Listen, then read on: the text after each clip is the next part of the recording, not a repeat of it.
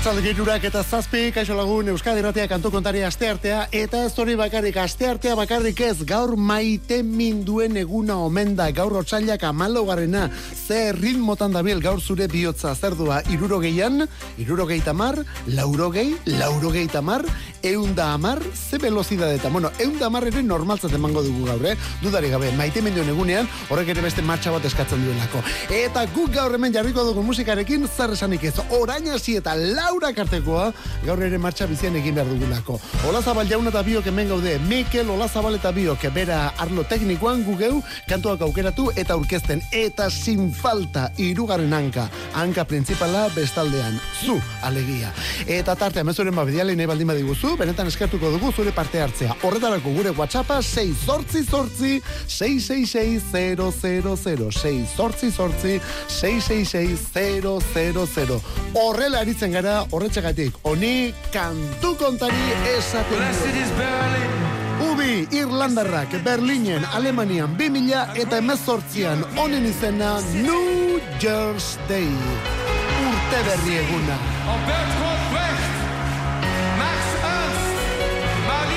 Hey!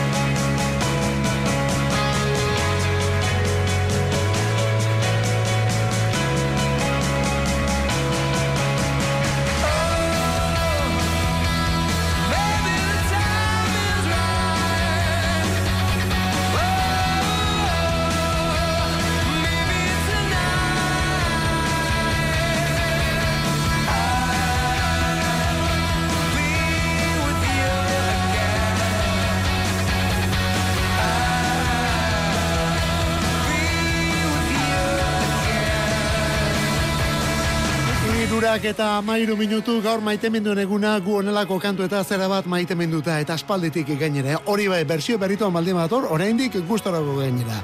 Ubi, New Year's Day, arreglo berriekin, beste ere batera jota bateriaren geldialdi eta guzti. Eta azken biretan jo izan duten bezala gainera. Alemaniako Berlinen emandako kontzertua daunako, 2000 eta emezortzian Berlinen esan bezala. Iri benetan berezia delako hau bono eta bere mutilentzat. Beraiek Irlandarrak izan arren, bertan disko bat baino gehiago grabatu dutelako et horietako bat, mila beratzi eta lauro gehieta maikako Actum Baby. Ba begira, diskorren urtemuga dela eta orain Las Vegas irira doaz ubi taldekoak. Nevadako irian omenduko dutelako diskori lauro gehieta maikako Actum Baby. MSG Sphere delako eskenatoki berezian. Esfera baten barruan, bai bai, baloi erraldoi bat izango da gunea kasunetan. Bertan taldea eta jarraitzaileak. Teknologia berri guztia eta dudari gabe talde eta disko teknologiko bat omentzeko. Bueno, bori, aurtengo udazkenean egingo dute, aurtengo udazkenean hainbat kontzerturekin. Baina kontuz, han bakarrik eta Larry Malen Jr. bateriarik gabe lehen aldiz, okerez baldin bagaude, Larry Malen Jr. bateriarik gabe ubi taldekoak. Izan ere mutil honek, bateria jotzaile honek, taldearen sortzaile ere bera da, eh? Honek ebakuntza du aurten, hori dela eta jakina zen, aurten etzela taldearekin zuzenekoetan arituko. Beraz, udazkeneko emanaldi berezi horietan ere, larri malenik ez da izango tamborrak astintzen. One man comes in the name of love One man to come and go One man comes he to justify one man to overthrow. In the name of love, one more in the name of love. In the name of love, what more in the name of love? One man caught in a barbed wire fence, one man he resists. One boy washed up on an empty beach. One boy never will be kissed. In the name of love. One more in the name of love. In the name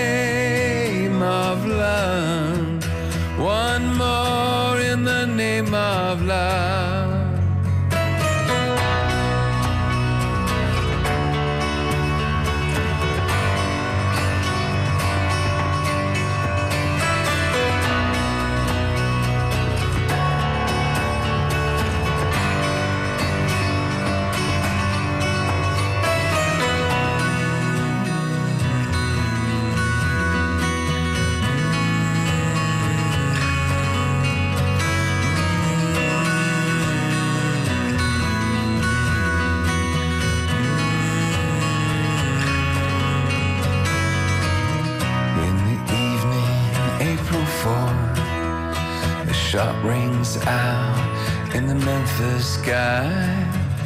Free at last, they took your life, they could not take your pride.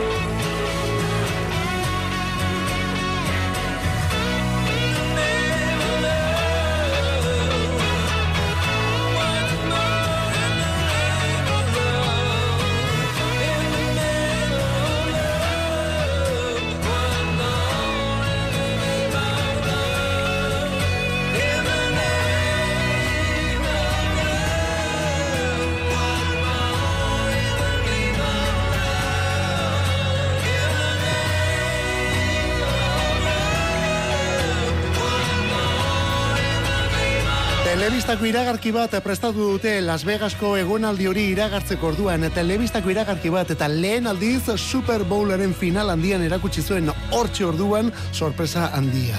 Ubi eta aurten udazkenean Las Vegas irian egingo duten egonaldia. Bueno, egonaldia baino gehiago aritu aldia izango da, eh? Beste artistas, beste artista asko egin izan duten bezala, Irlandarrek beraientzat hartuko dutelako Nevadako hiriburu hori. Eta tira, MSJ Sphere izeneko eskenatoki erraldo erraldoi bat eta era bat moderno bat antolatu dute hortarako gainera. Barruan kabituko dira ubitaldekoak publiko guzti ere bai, ez hori bakarrik esferaren barruko guztia dena pantalla izango menda eta aparteko soinua izango mendu. Aktu Baby diskoaren hogeita amar urteak omentzeko izango dori. Larry Malen Jr., bateria jotzaileak ez du hortan aukerarik izango, ba bueno, jakina zenez bera taldetik kanpo izango delako aurten urte honetan eta Bram Van Denver arituko menda bere lekuan. Ubirekin batera Songs of Surrender bilduma diskoa ere bai disko horretakoa delako onako kanto onelako bersioekin diskori martxoaren amazazpian. Eta diskorretan berrogei abesti ubiren berrogei klasiko amarnaka taldeko parteide bakoitzak aukeratuta. Batez ere, ale ere, dietxe jaunaren lana izan omen da. Bersioak egitea bai behintzat.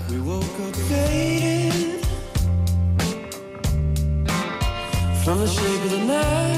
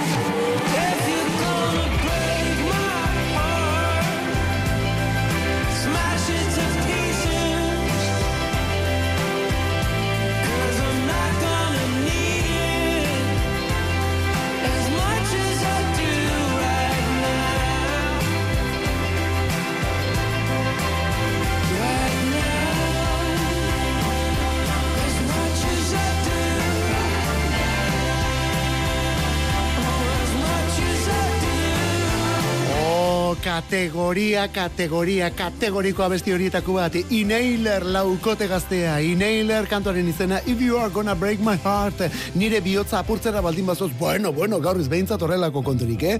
Eta Inailer, dietxe, gitarrista zaritu dira Inailer taldekoak, Inailer ere talde Irlandarra delako, Dublin iriko laukotea hau ere gainera. Baina ubi, irurogei eta amar, laurogeiko amarkadakoa izan zen bezala, edo, oraindik ere bada, baina orduan ezagutu genuen bezala, Inailer duela bos bat urte ezagutu genuen. Bueno, ez hori bakarrik, ubiko abeslari eta liderra da Inailer talde honetako kantari eta liderraren aita. Eta lotura horrek, bori, esan barrik ere, konparazioak ekartzen ditu. Hori bai, Inailerrekoek beti esan dute, norbaiten tankerarik ez baldin badute izan nahi, hori ubirena dela, dudari gabe. Ekidin egiten dutela antzekotasun hori.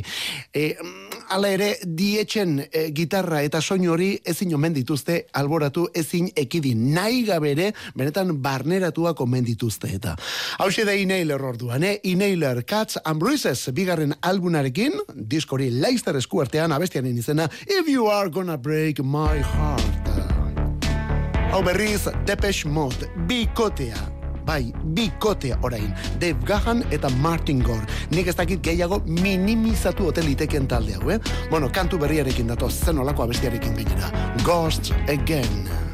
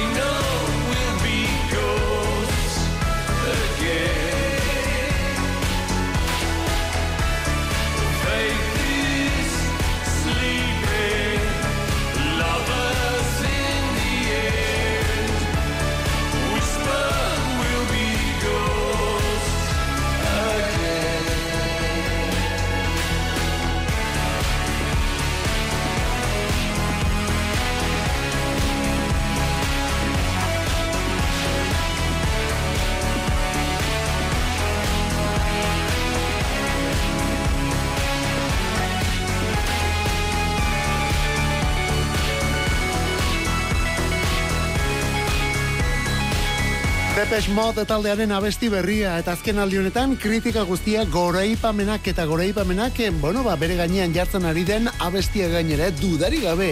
Depeche Mode taldekuak, Depeche Mode formazio ezberdinekin ezagutu izan dugu historian zehar, lauro geiko markadan ezagutu genituenetik. Boskote, laukote, irukote ere bai urte pilo batean, baina tira, esan barrik ere dago Andrew Fletcherren joan den urteko eriotzak ez zur eta azal utzi dorain egitasmo elektroniko paregabe hau. Azal Dave Gahan kantari esango dugu eta ezur Martin Gore gitarrista eta teklatu jole eta kantugilea. Hala ere, hemen daude eta talde honen oinarria hemen dagoenez aurrera egitekotan gainera. Abesti eta disko berria. Kantua Ghosts Again, mamuak berriz ere. Bueno, hori da kantuaren izen ere. Eta diskoa berriz Memento Mori. Memento Mori. Matxo bukeran eta horrekin batera mundu bira ere bai. Madrid eta Barcelona eta Paris eta bestelakoak ere bizitatuko dituzte, baina dudari gabe gugandik gertuenekoa ustailaren lauan bordelen. Bordelen arituko dira ustailaren lauan. Hori da guretzat gertuen geratzen den kontzertua. Taldea noski, Depeche Mode bikotea.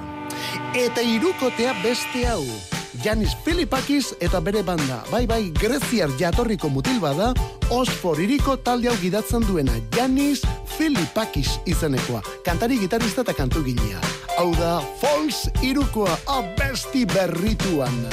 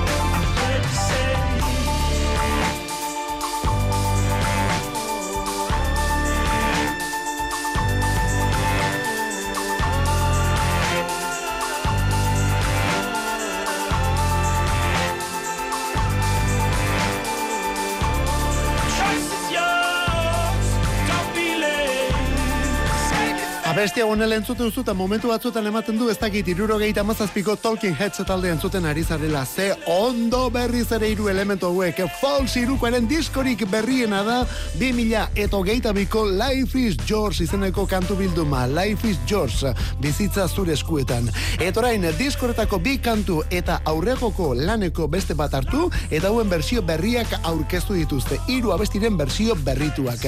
Baina ez beraiek eginak bueno, e- edo bai, be- beraiek eginak, baina konpainian kasunetan. Falsekin batera LCO edota London Contemporary Orchestra aritu bai da pieza hauek moldatzen. Rock klasikoa ezin desan kasunetan, eh? baina klasikoa eta rocka bat eginda hori bai. Aurretik ere arituak dira gainera elkarrekin eta berriz ere ezin hobeto ezkondu dira biak. Batetik Falls irukotea eta hauekin batera orkestra sinfoniko bat London Contemporary Orchestra. Kantu berritua Life is yours. Aste hontan berriz ere taula gainean beste bi hauek Euskal Herritik eta biak elkarrekin gainera biak herri beretik, eh? Bilbon bihar bertan Joseba Irazoki eta Irazokirekin batera Peki ere bai. Peki Joseba Irazoki.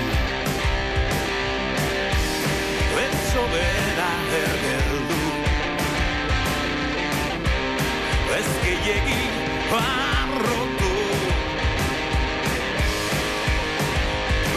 zarena Ez izan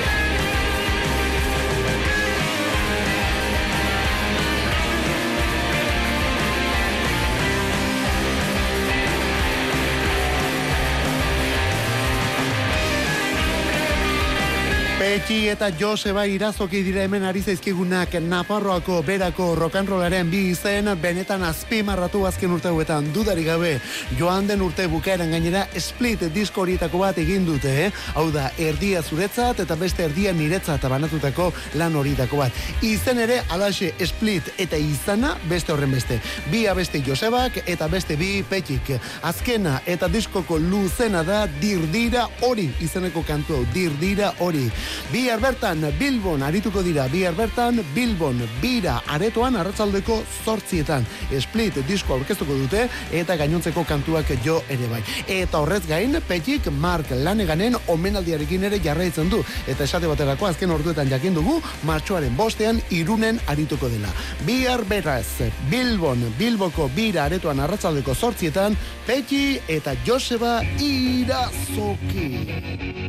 Iru hogeita mezortzi, The Smiths, Meat is Murder, okela hilketara, diskua, lauro geita bostekoa, lauro geita bosteko otxailaren amalaukoa gainera. Erresuma batuan egun pare bat lehenago atera zen, baina estatu batuetan gaurko egunez, eta han gehitu zuten, abesti hau, How Soon Is Now. All the shyness that is criminally vulgar. I and heir of nothing in particular.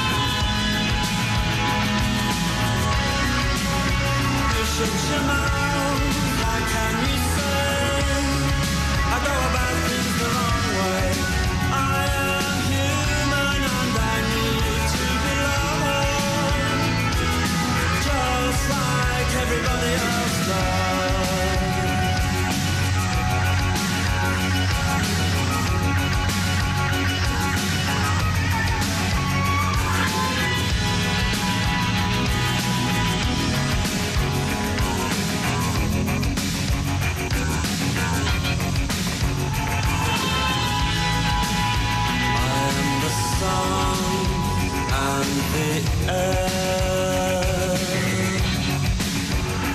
of a shyness that is criminally vulgar. I am the sun and air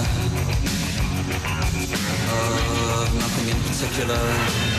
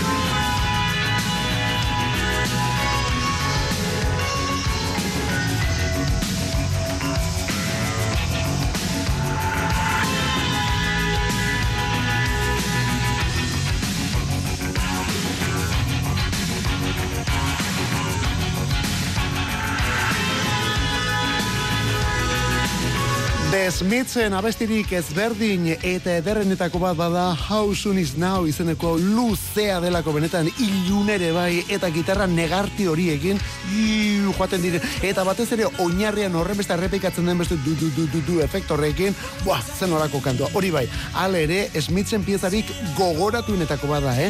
gauza da, berez single baten B aldea izan zela kantua. Eta erresuma batuko edizioan, diskoaren edizioan ez zuten sartu, baina Amerikarrean bai, gaur urtea betetzen dituen Amerikar honetan bai. The Smithsen bigarren lana izan zen Meet Murder. Jarraitzaileek ezinbesteko duten kantu bilduma gainera. Mila beratzi eta lauro geita bosteko otxailaren amalaukoa da estatu batuetako edizio hau. Eta Morrissey, orduan Morrissey gaur ere bai, eta beti bezala aserretuta gainera Morrissey jauna. Orain bere disko etxearekin ez diotelako argitaratu nahi disko berria edo asko atzeratzen ari direlako. ala botadu azken orduetan, eh? Capitoli, hau da, diskoetxeari, Sam Smithen satankeriak ez dio inongo beldurrik ematen, ala berriz, neri diskoak non bai bai, ja ez dakit zer pentsatu. Moskeatuta, aserretuta, Morrissey jauna. Bonfire of Teenagers hori da horren beste atzeratzen ari den, bere lanik berrienaren izenburua. Airez aldatzera guaz. Olatz Salvador eta Idoia Azurmendi. Orain abesti grabatu eta diskuan, baina laister zuzenean. Olatz Salvadorren hau ual bira amaiera mendugulako. Zapez bihurtzera lo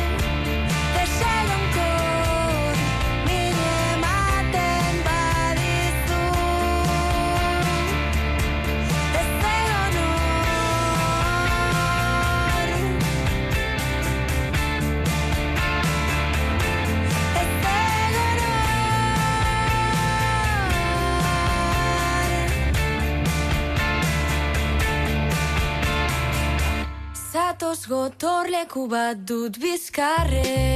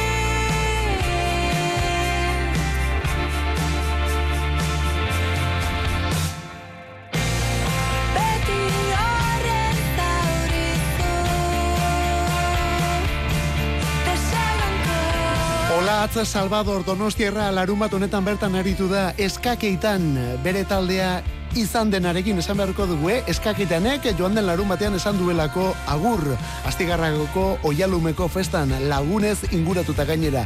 Eta gaur Olatz Salvador berak iragarri du bere AO UAL diskoaren aurkezpen bira amaierere ja bertan dugula. Martxoaren lauan Donostiako Victoria Eugenian azken kontzertua bira horren azken kontzertua martxoaren lauan Donostiako Victoria Eugenian eta berriz ere lagun pilua alboan hartuta gainera. Idoia hemen entzun dugun idoia batetik, Izaro, Einaute Lorri eta Guadi Galego, bueno, zarrenda benetan luzea. Eta horrela emango zaio amaiera bi urteko birari gainera, bi urteko aurkezpen birari. Nazioarteko bi bira ere egin dira horren barruan, eun kontzertu baino gehiago eman dira, eta ja diskoa ondo aurkeztuta geratu omen da eta. Martxoaren lauan, Donostian, Victoria Eugenian, azken kontzertua Olatz Salvador eta lagunekin. Eta horren ondotik, isilaldia urrengo iraupen luzekoa prestatzeko. Horri doia entzun dugu, bueno, hemen ere bai, eh? Hau atzo ere jarri genuen, desgaraian seikotearen lehen kantuetako bada. Bueno, orain arte badakizu, ezagutu ditugun kantu apur hoietako bat, aurrerakinak. Baina albuna ere badator, otsailaren amazazpian ja data jarrita dagoelako. Ostiral honetan desgaraian taldearen lehen iraupen luzekoa. Gauden aldian izenekoa. Aste honetan bertan, desgaraian kantu mordoskarekin. Izpilua aurrean bizitza lanerako. Lertzear muturrean bizitza ez delako. Begirada lurrean pasa izango zinen Triste ikusten zaitut. Begirada lurrean pasa izango zinen Triste ikusten zaitut esan dizunerako hug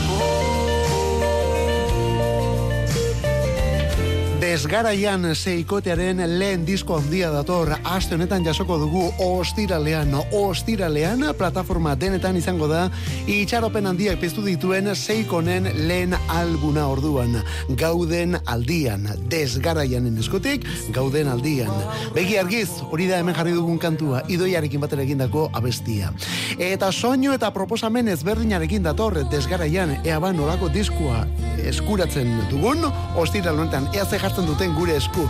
Bueno, urrena datorren hau ere ondo ezberdina da ba. The Lemon Twigs, bikote amerikarra, The Lemon Twigs eta ez dirudi, baina kontuz, 2000 eta hogeite iruko musika da.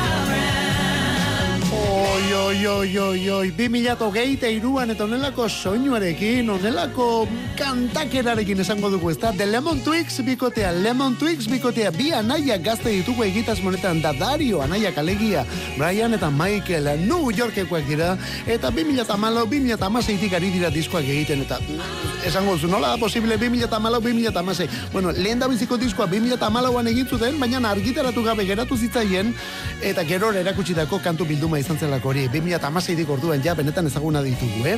Irurogeita amarreko musika egiten duen taldea dirudi, bastakit Carpenter zukitua du, Crosby, Stills eta Nashena, Biggiesena, baina kontuz, gaur egungoa da, eh? Gaur egungoa. Biak dira, bi anaiak dira kantugile, biak abeslari, biak multi-instrumentista, aurten maiatzean urrengo launa aurkeztuko digute. Everything Harmony izanekoa. Everything Harmony. Disk horretan etorriko diren azken kantuak hauetxek, eta azken egun hauetan behin baino gehiagotan entzuten eta disfrutatzen ari garenak. Lenda bizi Corner of Eye, eta gero bestea atzo bertan erakutsi duten Anytime of Day. Esan bezala taldearen izena The Lemon Twigs.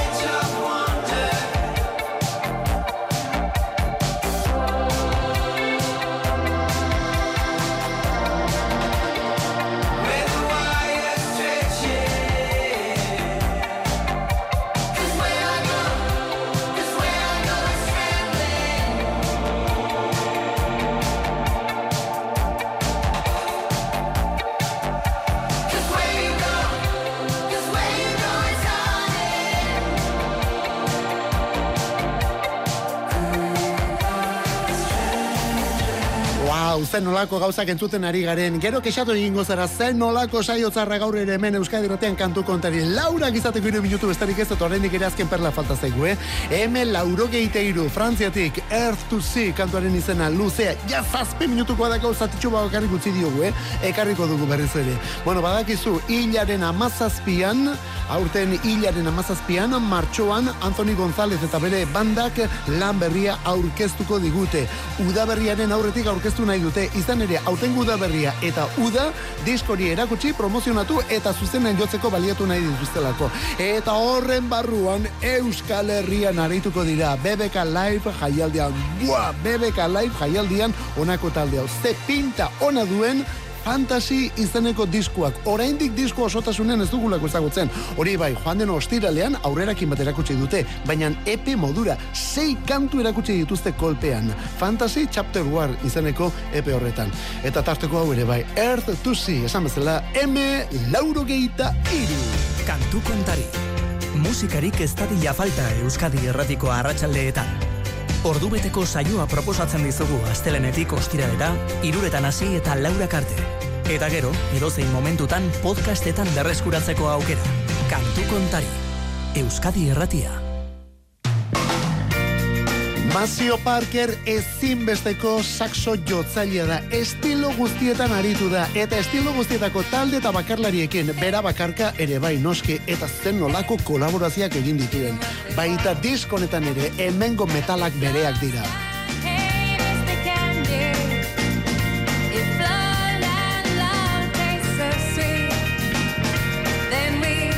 Mazio Parkerren musikaren bila azten baldin bazara, batez ere James Brownen musikarea joan behar duzu. Handa daudelako bere obrarik azpimarratunak, baina horrez gain George Clintonen Parliament eta Funkadelikekin ere aritu zen, Red Hot Chili Peppersekin, Sama- Sakamotorekin, Keith Richardsekin, Living Colorekin, Delighten, doinu dantzagarritan ere bai.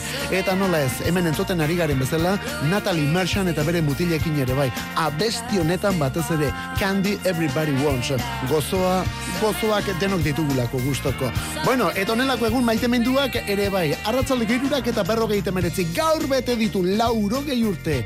Mazio Parkerrek, hori ospatuz, gaurkoz despeitzen gara Olazabal jauna eta biok. Alde hontan, bestaldean zusin falta. Bagoaz, bier bueltan etortzeko, ondo izan, zeure itxuran ibili. Edo